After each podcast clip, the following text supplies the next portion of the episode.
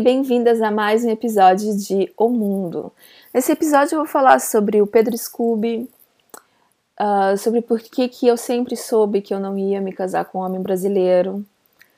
Um, e também a gente vai falar sobre falta de controle, falta de disciplina, desculpe, falta de controle e falta de disciplina da cantora com quem o Pedro Scooby está se relacionando porque ela andou expondo umas coisas na internet dizendo que ela não consegue mentir. E parece que é um monte de molecada pensando que é adulto. E eu acho que talvez. Eh, eu sei que os anos 80 foi barra pesada, mas os anos 80 meio que colocou a gente em outro tipo de entendimento humano.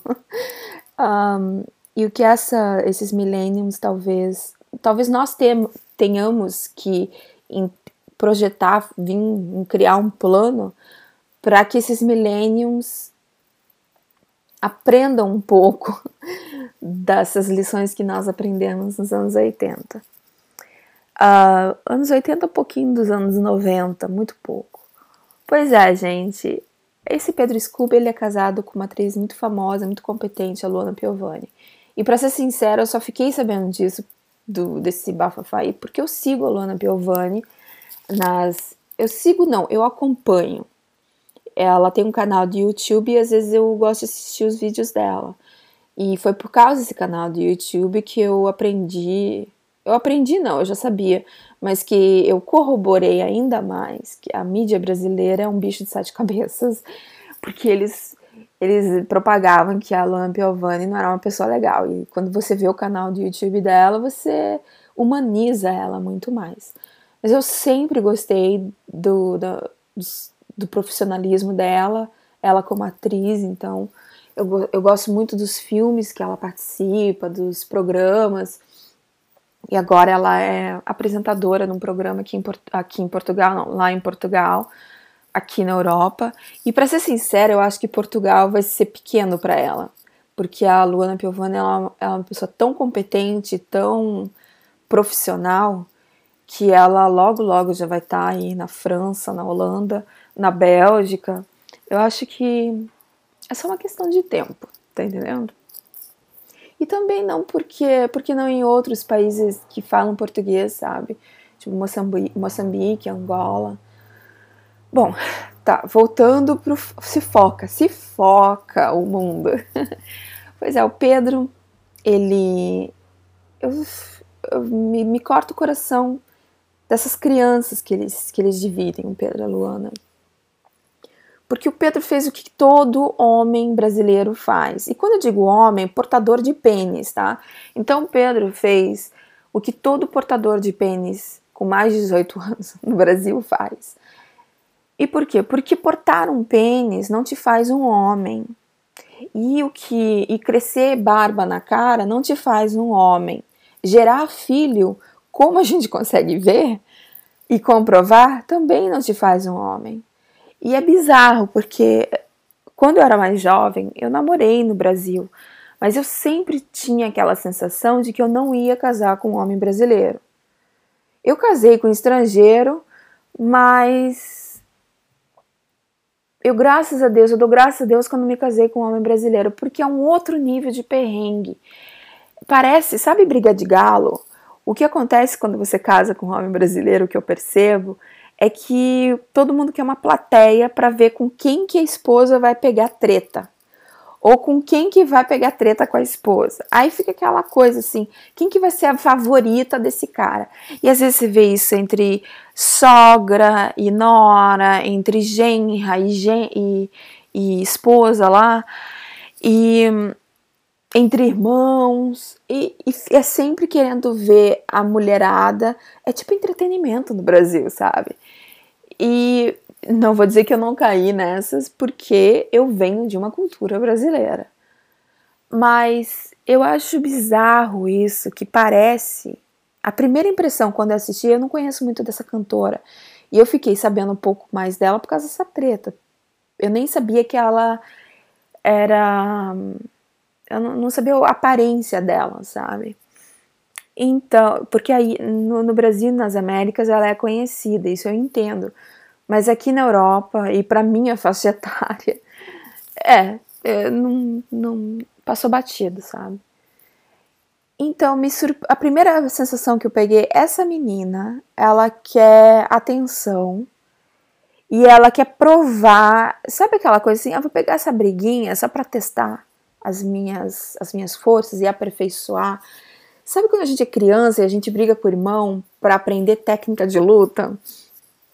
Que tipo, ou quando aqui na época medieval na Europa, que o, ou até hoje, né, que os militares brigam os, os soldados brigam entre si, brigam não, mas eles eles treinam luta entre si para depois usar no campo de batalha, sabe? Até, bom, eu venho de um, de um segmento mais ou menos assim. Então a gente treina entre nós. Então o que parece que está acontecendo é que essa menina cantora, ela tá, ela tá querendo aprender com a Luana, porque a Luana é o, ela é a, é a professora, ela é a PhD em resolver colocar as pessoas no seu lugar. E essa menina, o que eu sinto, ela quer aprender com a Luana Piovani. E é uma situação muito chata, porque a primeira coisa que ela deveria ter aprendido é autocontrole e disciplina, que são as primeiras coisas que você tem que ter em qualquer profissão e na vida. E isso era muito requisitado da população brasileira nos anos 80 e anos 90 por causa das, das situações socioeconômicas que eram muito, muito difíceis. E que esses milênios não, não fazem ideia da dificuldade que era. Um,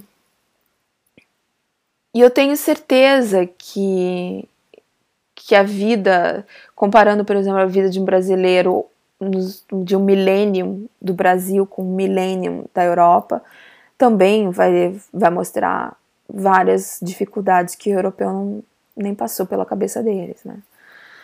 Se bem que hoje em dia eu não sei, sabe? Aqui não tá também um mar de rosas.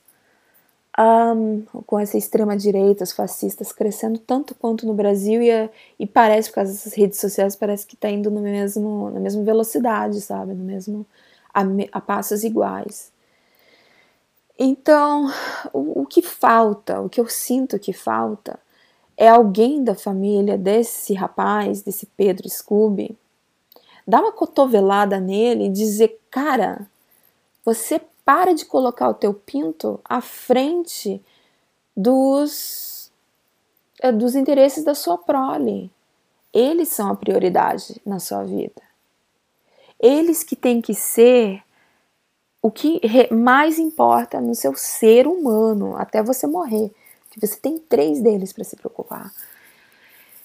E é, é, bizarro, porque ele expôs tanto, ele permitiu com que essa menina, que a, com que a falta de controle dessa menina colocasse, expusesse tanto esse relacionamento, os dois têm uma foto dos dois, um tocando a língua do outro, que é completamente desnecessário expor isso, gente. Deixa um pouco para imaginação ou para o sigilo, ou para a preservação da saúde mental dos filhos, sabe, dessas crianças.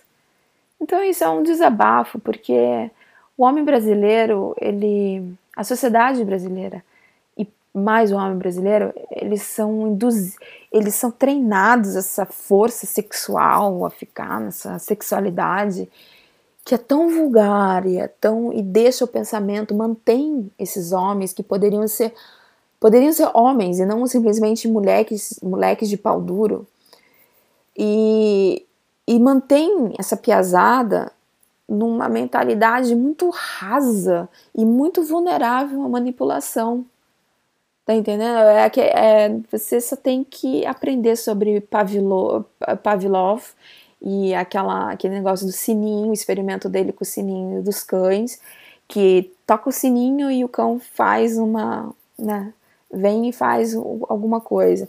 Então, eu acho que os homens brasileiros têm que parar, os portadores de pênis brasileiros têm que parar, tomar estoque e dizer: agora a gente tem que virar homem, a gente tem que parar de ser moleque e atender tudo quanto é sininho que toca E quando a gente cria uma prole, a gente está criando o nosso DNA e a gente tem que se dedicar à criação desse dessa continuação do nosso DNA. Ter um pouco de responsabilidade e esquecer o que as gerações passadas, os homens brasileiros passados, cagaram. E é, infelizmente a gente tem que lidar com o karma, a gente tem que limpar a merda que os, que os antigos fizeram. E eu sei que isso é uma, é uma coisa, uma mensagem que vai ecoar na vida da maioria das pessoas que vão escutar isso que parece que é uma constante faxina da merda dos nossos antepassados.